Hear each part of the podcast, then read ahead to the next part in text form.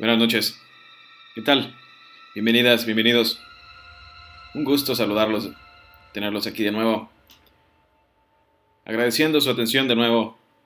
Mi nombre es Tony Triana. En este nuevo, nuevo episodio estaremos platicando de nuevo sobre el tema de lo paranormal. Un tema que a todos nos intriga.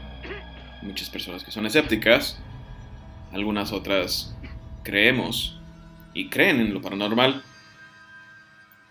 Como hemos platicado en los pasados episodios sobre poltergeist, sobre ovnis, sobre todas esas historias personales y que la gente platica, nos cuenta, y van pasando de generación en generación. Como hemos platicado, todos hemos escuchado alguna versión de, de la, la historia de La Llorona, por ejemplo.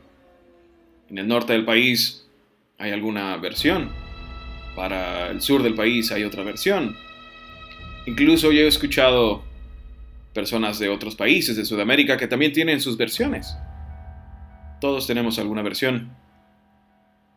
De Nahuales, de La Llorona, de las brujas, de, todo, de todas estas situaciones e historias que todos nos han platicado alguna vez, que estamos en alguna fogata, en algún rancho, con amigos. Estamos alrededor de la, de la misma fogata, con el alrededor oscuro, solamente la, la fogata dándonos luz. Y después de contar todas estas historias, mucha gente no se quiere ni siquiera levantar del lugar en el que están porque ya están pensando y se imaginaron la situación o la, la historia que alguien, que alguien contó. Pero eso es una, es una de las formas que muchos disfrutamos escuchar estas historias con nuestra familia o con gente, amigos, conocidos, sentarnos alrededor de una mesa como les comentaba, alrededor de una fogata y platicar sobre las historias que, que se cuentan, ya sea en ese rancho o tal vez de esa ciudad o ejido o lugar donde, en donde estemos. Todos conocemos una persona que se sabe alguna historia que a todos nos da un poco de miedo, o bueno, en general la gente dice que les da miedo. Todos conocemos a esa persona que tiene historias, que ha escuchado a través del tiempo. Todos conocemos a una persona que ha vivido o, tiene un rancho en el cual conoce a gente. Y esa gente cuenta las historias. Esta noche estaremos platicando sobre una leyenda de una mujer que experimentó uno de los peores miedos, uno de los peores muertes que puede tener un, un ser humano. Esa historia es la historia de Ignacia Aguilar. También estaremos platicando sobre cuando el presidente de México, en 1912, quien fue Francisco Madero, hablaba con espíritus. Así es, Francisco Madero. Él sostuvo muchas, muchas sesiones espiritistas con los que llegó a estar en contacto con, con espíritus que dicen que lo ayudaron o lo guiaron a continuar su pelea y la lucha encabezando el movimiento armado que resultaría en la Revolución Mexicana. También estaremos platicando sobre esto. También tendremos una, una leyenda corta sobre la ciudad de Saltillo.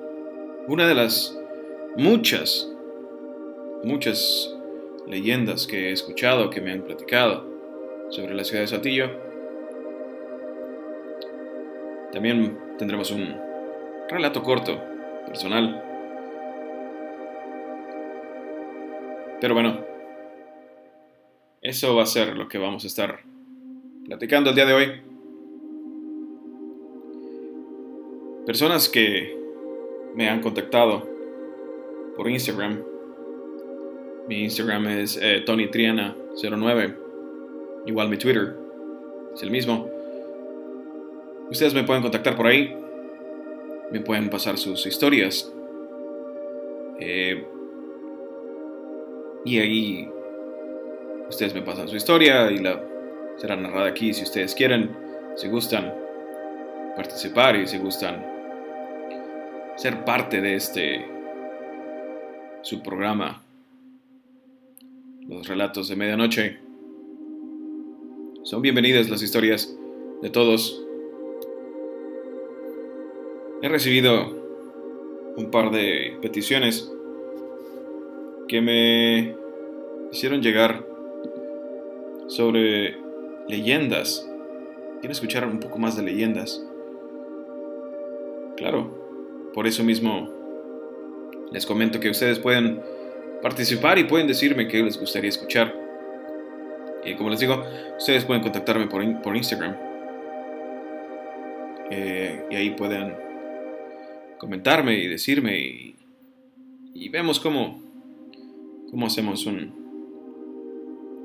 programa especial sobre lo que ustedes me van comentando, me van dando sus peticiones. Pero bueno, eso lo iremos viendo poco a poco. Comencemos. Comencemos con la primer la primera historia de la noche. La primera historia habla sobre una de las peores experiencias que un ser humano puede, puede llegar a tener en su vida. La, leyenda dice que la muerte quiso jugar con alguien. Se cree que en vida, Ignacia Aguilar era una mujer obesa, sufridora de ataques catalépticos que la llevaban y traían frecuentemente de un lado a otro de la realidad.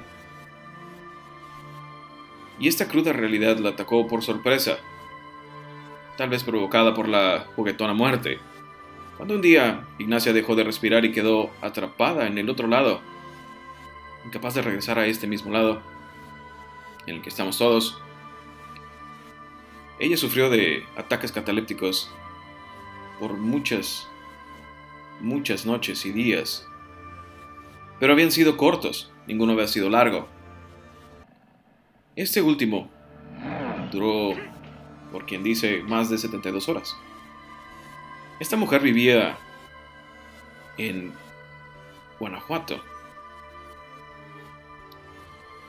Después de estar en este estado catatónico, dada por muerta y velada y llorada, fue enterrada en el cementerio de Guanajuato, ubicado en el templo de San Sebastián sobre la primera mitad del siglo XIX. No se sabe el tiempo que transcurrió desde que fue enterrada hasta que no pudo volver de nuevo a este lado, vamos a llamarlo. Y tampoco, ya fuera mucho o poco, tendría importancia para ella, porque cuando Ignacia Aguilar regresó, se encontró en un lugar oscuro y un breve espacio de madera e imposibilitada salir de ahí. De nada sirvieron sus gritos y sus gemidos después de estar por mucho tiempo, ni tampoco sus esfuerzos para escapar de aquel horror.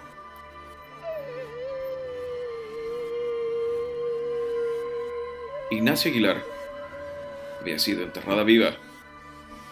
La muerte siguió jugando con ella, privándola en esta ocasión de volver de nuevo al lado catatónico para mitigar su agonía.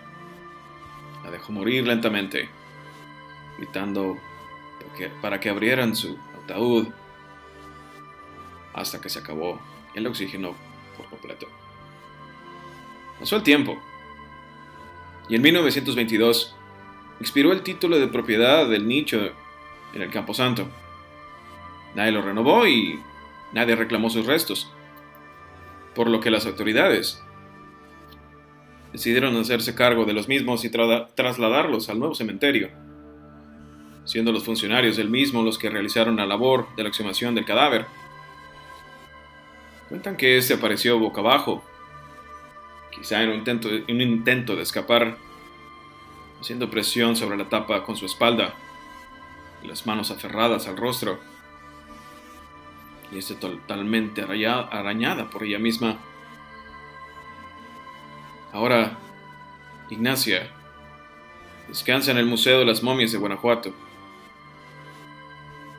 Su cara de agonía causada por la asfixia y posición de sus brazos, así como las lesiones que presenta en la piel de su frente, dan a ver cómo fue su muerte. Sin duda alguna, una de las peores muertes que un ser humano puede llegar a experimentar. Imagínese usted ser enterrado vivo Imagínese usted, está dormido. Y después de la nada, despierta. En un lugar oscuro. Se quiere mover, pero no puede. Ni a la izquierda ni a la derecha. Se siente sofocado y con calor. Solo para darse cuenta que está dentro de un ataúd. Es uno de los peores miedos de un ser humano, el ser enterrado vivo. Y pues bueno, esa fue la primera historia de la noche. Continuemos con más. Continuemos. La siguiente historia está basada en la ciudad de Saltillo, una ciudad que tiene alrededor de 437 años, si no mal recuerdo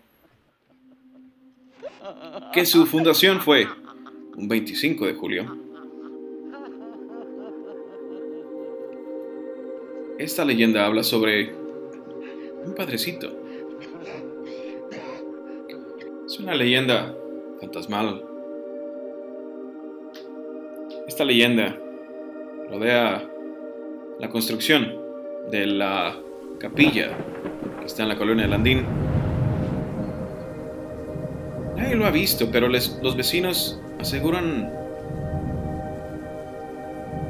haberlo visto por el lado oriente de la capilla, por las noches más oscuras.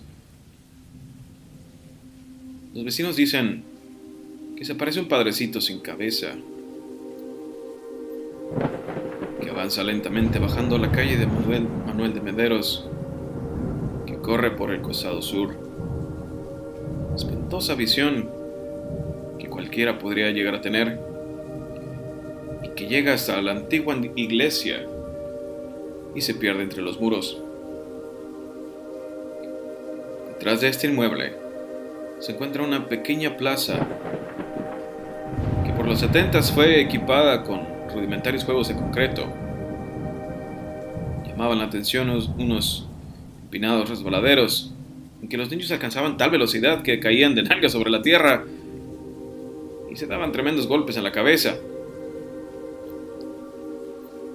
Aún se encuentra la boca de una cueva que ningún chiquillo se atrevía a entrar, así que nunca supieron hasta dónde llegaba.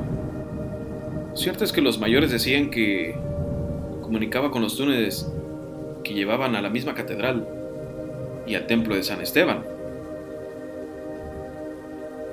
Recordemos que la ciudad de Saltillo está conectada por la parte de abajo de por muchos túneles. Esta leyenda nació durante la Guerra Cristera, que duró desde 1926 a 1929. El túnel era utilizado para esconder los curas que escapaban de la persecución. Esta, esta misma está basada en la colonia Juan de Landín. Las personas que viven en Saltillo tal vez puedan ubicarla y puedan saber dónde está. Y tal vez, pero solo tal vez un día de noche, ir a visitarla y poder averiguar si se llega si se llega a ver algo fuera de lo normal o incluso llegar a ver al Padre. Continuemos. Continuemos con la historia sobre el presidente que hablaba con los espíritus. Así es, Francisco y Madero. Él fue presidente de México. Francisco y Madero, Francisco y Madero González, nació el 30 de octubre de 1873 en una hacienda llamada El Rosario, ubicada en Parras, Coahuila, y murió el 22 de febrero de 1913 en la Ciudad de México. Sus padres fueron Francisco Madero y Mercedes González. Madero provenía de una de las familias más ricas del país, además que tenía una gran tradición de apoyo a las ideas liberales. De hecho, el bisabuelo de Madero fue diputado del primer Congreso Constituyente de Coahuila y Texas. Por otra parte, su abuelo fue gobernador de Coahuila durante la presidencia de Manuel González y renunció a su cargo como protesta cuando Porfirio Díaz retomó el poder de forma fraudulenta. Una vez que Francisco y Madero llegó a la presidencia de México, la prensa de la época sacó a la luz su pasado como medium escribiente.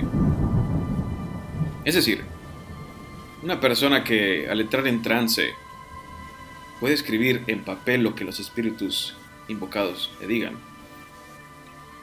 Lo tacharon de loco le decían, el loco que se... con los muertos. Lo ridiculizaron por su creencia. Lo hicieron blanco de, de muchas y férreas críticas.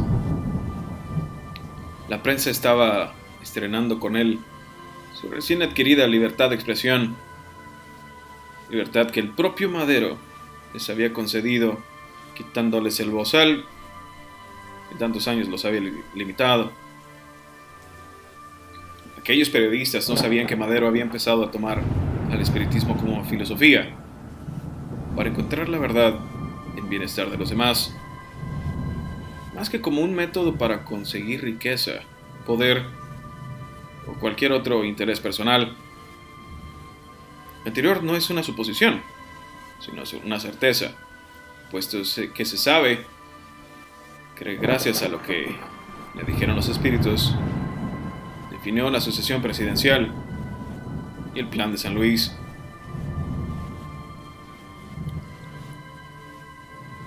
No se sabe si en realidad eran los muertos lo que, los que lo guiaban en sus decisiones o era su subconsciente manifestándose.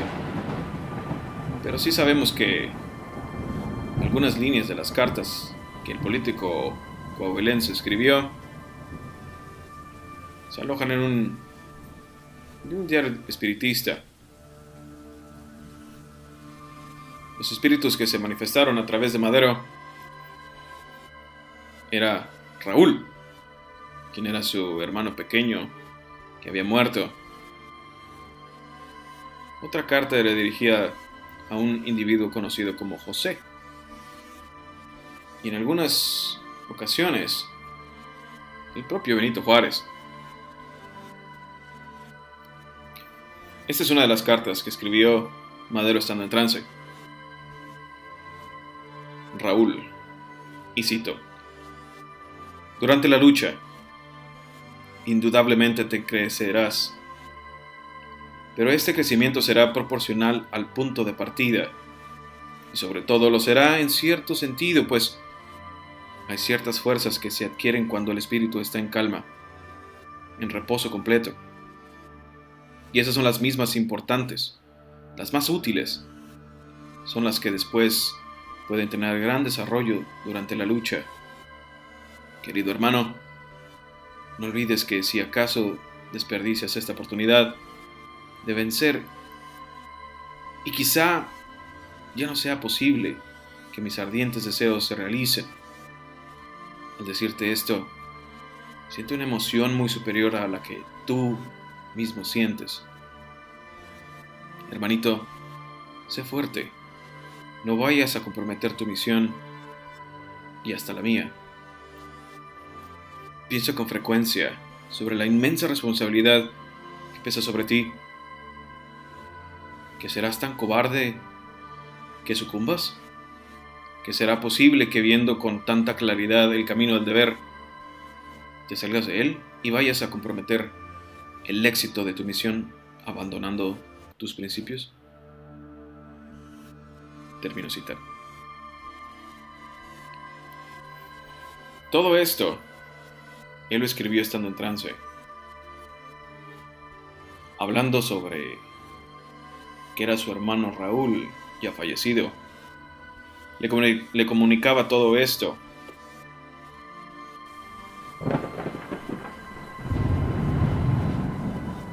Continuemos.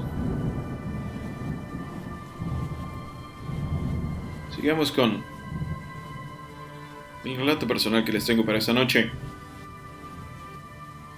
Como ya les he dicho, les he comentado, les he platicado, me ha sucedido una infinidad de, de situaciones paranormales. Y las personas que conozco, amigos, familiares,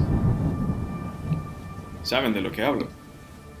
Y como les comenté alguna vez, muchas personas han sido incluso testigos conmigo de todas estas situaciones que me han llegado a suceder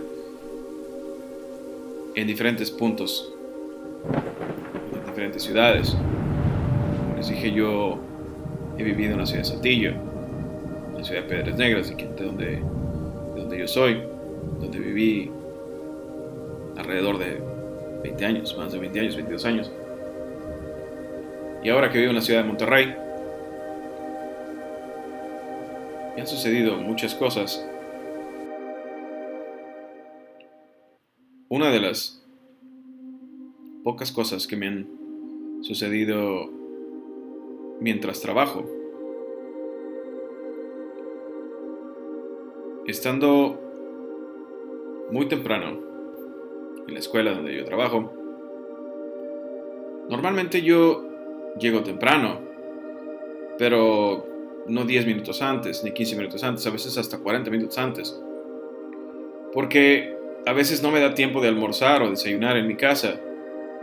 Entonces preparo algún desayuno o alguna cosa y me la llevo y ya estando en la escuela compro algún café o eh, chocolate con leche o alguna cosa que se me antoje camino a la escuela y pues como ya me como mi, mi desayuno eh, estando en, la escuela.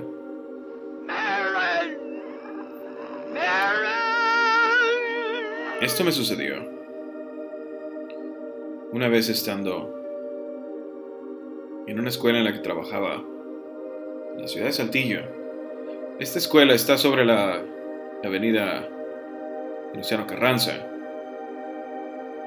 no digo el nombre, pero personas que me conocen saben o sabrán de qué, de qué escuela estoy hablando. Esta escuela tenía un segundo piso, un segundo piso escondido, ya que tenías que caminar por entre unos salones y se veían las escaleras al, al final. Subías estas escaleras, pero al momento de estar al fondo de las escaleras antes de subir, tú volteabas a ver esa puerta al final. La veías como muy lejos. No sabías si, si podría subir hasta allá porque tal vez era una ilusión porque estaban muy inclinadas las escaleras, pero se veían muy lejos. Al momento de haber entrado a este cuarto, que estaba en el segundo piso, como les comentaba, una sensación extraña, muy extraña. Ese cuarto eh, era muy extraño porque las personas del norte del país de México aquí saben que los días son muy calurosos. La ciudad de Saltillo no es tan calurosa, pero eh, como es una ciudad muy alta, el sol pica mucho. Pica mucho en la, piel, da una cierta picazón muy extraña. Que no se siente en muchos lugares, ya que Saltillo es muy alto. Eh, se siente esto en, en la piel. La ciudad de Monterrey es un calor húmedo. Igualmente en la ciudad de Piedras Negras son calores muy, muy intensos, que pueden llegar hasta 45 grados. La ciudad de Saltillo llega a 35 grados y máximo. No es muy normal que suba más de 35 grados. Incluso 35 ya es mucho para ellos. Porque normalmente es más templado. Pero este cuarto que les comento, todo el día, o gran parte del día, el sol le pegaba directamente. Le daba directamente, entonces normalmente debería estar caliente. Pero no, no era así, era un cuarto muy frío. Este mismo cuarto tenía una división en el cual instalaron unos lockers con material, con papeles y cosas que pudiéramos utilizar nosotros para el trabajo pero se podía llegar de otro lado.